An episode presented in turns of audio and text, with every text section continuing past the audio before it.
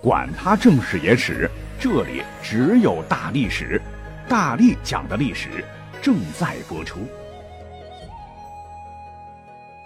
大家好，我是大力丸，今天是大年初四，不知道大家伙有没有去看《流浪地球二》和《满江红》？我本人是特别关注后者，毕竟跟历史有关。虽说我所在的这个城市《满江红》排的片儿不如前者场次多，但我刚查，好像《满江红》已经破十亿。冲到了第一位。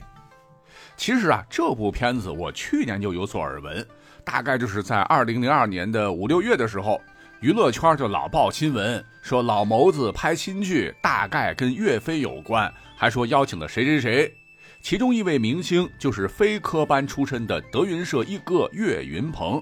由于他是被导演主动邀约的，坊间传言。可能说明岳云鹏身上的某点与角色非常相似，非常的匹配。那经过一番嘀嘀咕咕，网上大爆说岳云鹏要扮演的角色正是岳飞岳大将军，一时激起千层浪，八卦还冲上了娱乐版热搜。绝大部分人大都觉得老谋子你真是宝刀已老啊！一喜剧演员胖胖乎乎，怎么能演南宋悲情的民族英雄岳飞呢？这不太扯了吗？其实你真的要从历史角度看，若消息为真，我还真得给老谋子点个赞，因为大家伙以前误以为古装剧里边领军打仗的将军都得有肌肉，都得有线条，都得像甄子丹、胡军、黄晓明那种。但其实，据南宋著名宫廷画师以刻画人物入木三分著称的刘松年所作的，为表彰岳飞、韩世忠、刘光世。以及张俊等民族英雄之伟绩的《中兴四将图》，如果您看过，定会大失所望，因为其笔下的岳大将军脑门大、眉毛细、眼睛小、嘴巴还不大，是个双下巴，白净，有点胖乎乎。最让我不能接受的是，竟然岳飞没有一根胡子。据说这还是史上流传下来最符合岳飞相貌的画像。那听我这么一描述。大家伙是不是觉得岳云鹏长得还蛮像古代岳飞的？再加上他也姓岳，哎，搞不好还是岳飞的什么后人呢？啊，找他演岳飞，我觉得没有人比他更合适。那好了，为什么古代武将的这个形象是那样的呢？究其原因，古代要求弓马娴熟，履历超伦。在冷兵器时代，吨位重、力气大、长得坨实，格斗起来势大力沉，杀伤力更大，能拉开百十来弹的弓弦，射得会更远。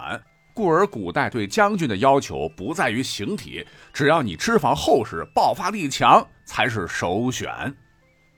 好，那我们就不多说了啊，咱们重点要关注到这个电影本身。今天呢，我是买了票去看了期待已久的《满江红》。实话讲，确实被电影震撼到了。哎，谁说张艺谋廉颇老否啊？影片节奏拿捏的非常好，整个故事都集中在一个时辰内发生，也就是俩小时。哎，就是我们的观影时间。那我们观众很容易被带入其中，随着主人公波斯抽检探查真相，这个节奏是高密度的，先慢。然后快起来，接着是越来越快，越来越快，一环套一环，压得人喘不过气来。最后呢，突然一个大反转，到片尾时，让人忍不住跟着主人公们剧中一起吟诵《满江红》，心中壮怀激烈，一时掀起万丈波涛。岳将军的浩然之气，顿时令今人共鸣。只是有点遗憾，这个片子里边呢。虽字里行间出现过岳飞，但压根儿就没有扮演岳飞的形象哈。因为这个故事的时间呢，是被设定在南宋的绍兴十六年（一一四六年），已经距离宋金媾和岳飞遭受秦桧诬陷入狱一月，以莫须有的罪名与长子岳云、部将张宪遇害，整整过去了四年。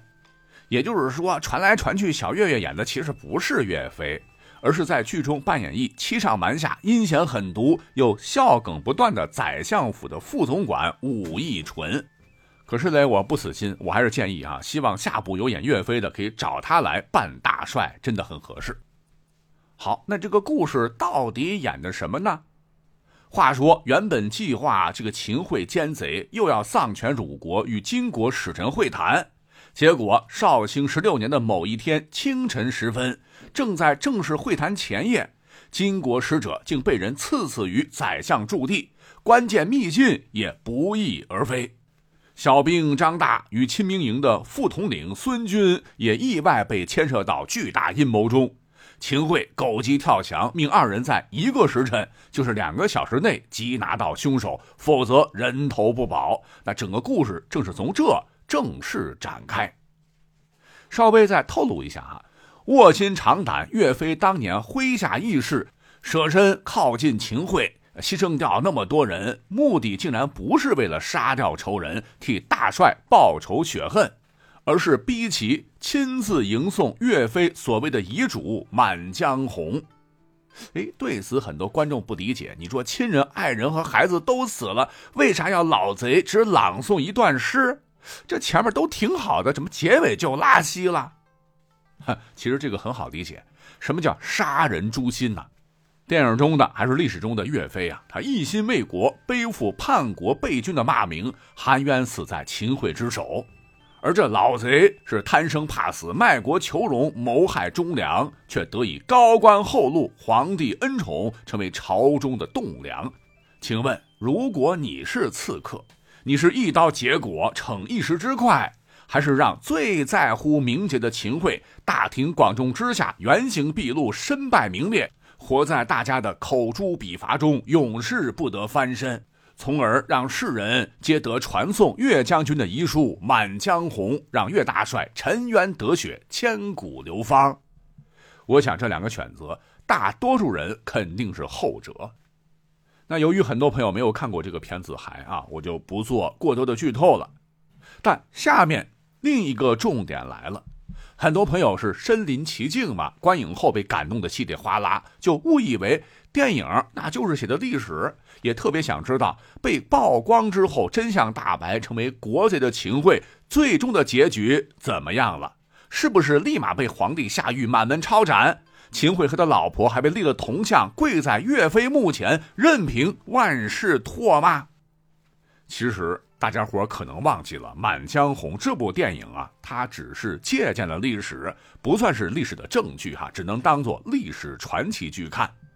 而我们正儿八经的翻看正史，查找秦桧的人生轨迹，发现一一四二年一月以后，真是气死人呐！啊，他不仅没有被下狱治罪，还不断的迎来了人生的高光时刻。究其原因，是他所构陷岳飞背后的主使者不是别人，正是宋高宗赵构。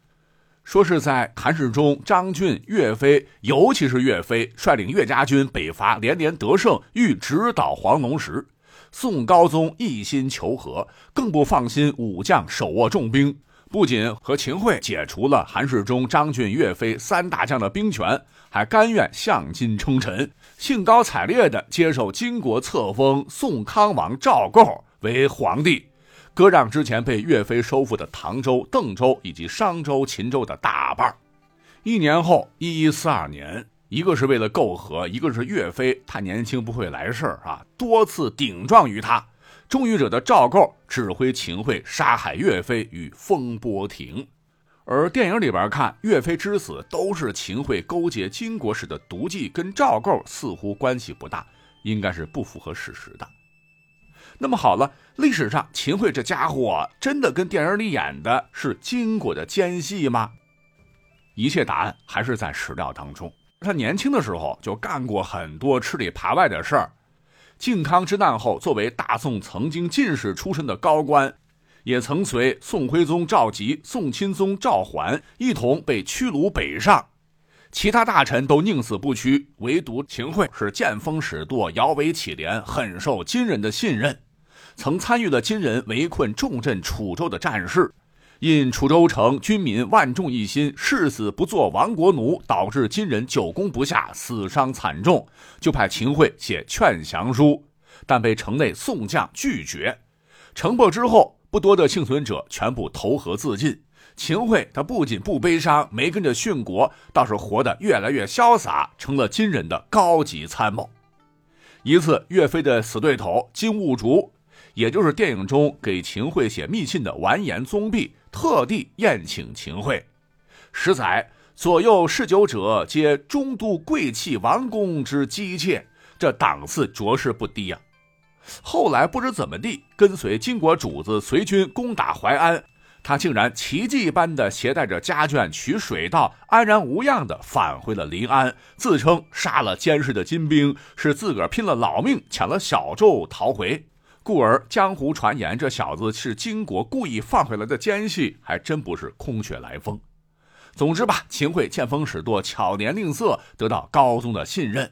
他又卸了众兵将权，杀了岳飞，因活干得漂亮。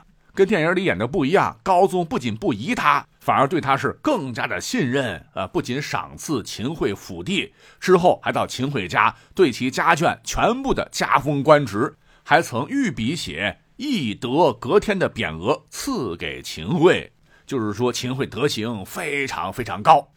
在之后，他对这个秦桧宠爱有加，就应该说是溺爱有加。赵构还亲下诏命，拨巨款。给秦桧建家庙，赐以祭器，这个不是光宗耀祖的事儿啊！帝王赐将相祭器，历史上就没有几件。当时不少文人趋炎附势，写了不少恶心的文章，称颂秦桧，说他如何忠君爱国，品德高尚，可比周公子牙。赵构很高兴啊，又改封秦桧为义国公。各郡县也巴结，纷纷上奏说，在丞相的治理下，国家富庶，百姓安乐，监狱都空了。高宗又夸一波，为秦桧制画像，亲自作赞。秦桧曾病重，高宗特许其承教上朝，免朝拜礼。那秦桧受此殊荣，又撑着活了过来，荣华富贵估计还没享够呢。是直到一一五五年绍兴二十五年，您算算，距离岳飞被害已经多少年了？梦想着乘金根车设一国府官衙加酒席的秦桧，身体是真的等不到那一天喽。高宗还特意出宫去秦桧家探视病情，秦桧当时无异于只流泪而已。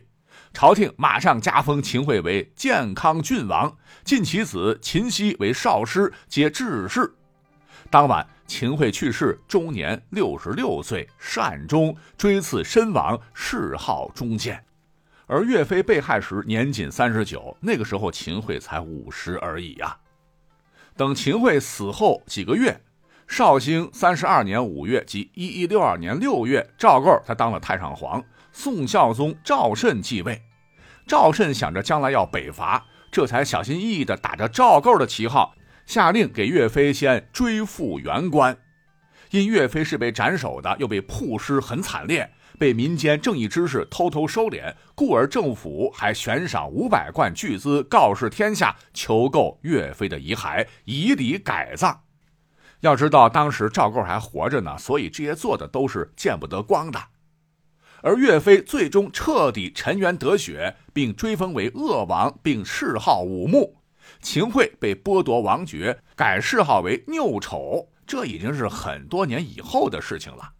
而秦桧死后三百二十年，南宋的都城临安，也就是当时的杭州，五岳王墓旁，有一位明朝官员才立下了秦桧夫妻跪地铜像，受世人挞伐，直到今日。最后还有点时间，那电影当中。亦是复原岳飞生前留下的遗书《满江红·报国成人》这一段，那历史上也是不可能发生的，因为这不是岳飞的遗书啊。岳飞就义前史书载，视死如归，曾手书“天日昭昭，天日昭昭”八字。哎，好在正义终于到来，遗言最终实现。也使得岳飞和他的爱国情怀，也通过这部电影永远激荡在我们国人的心中。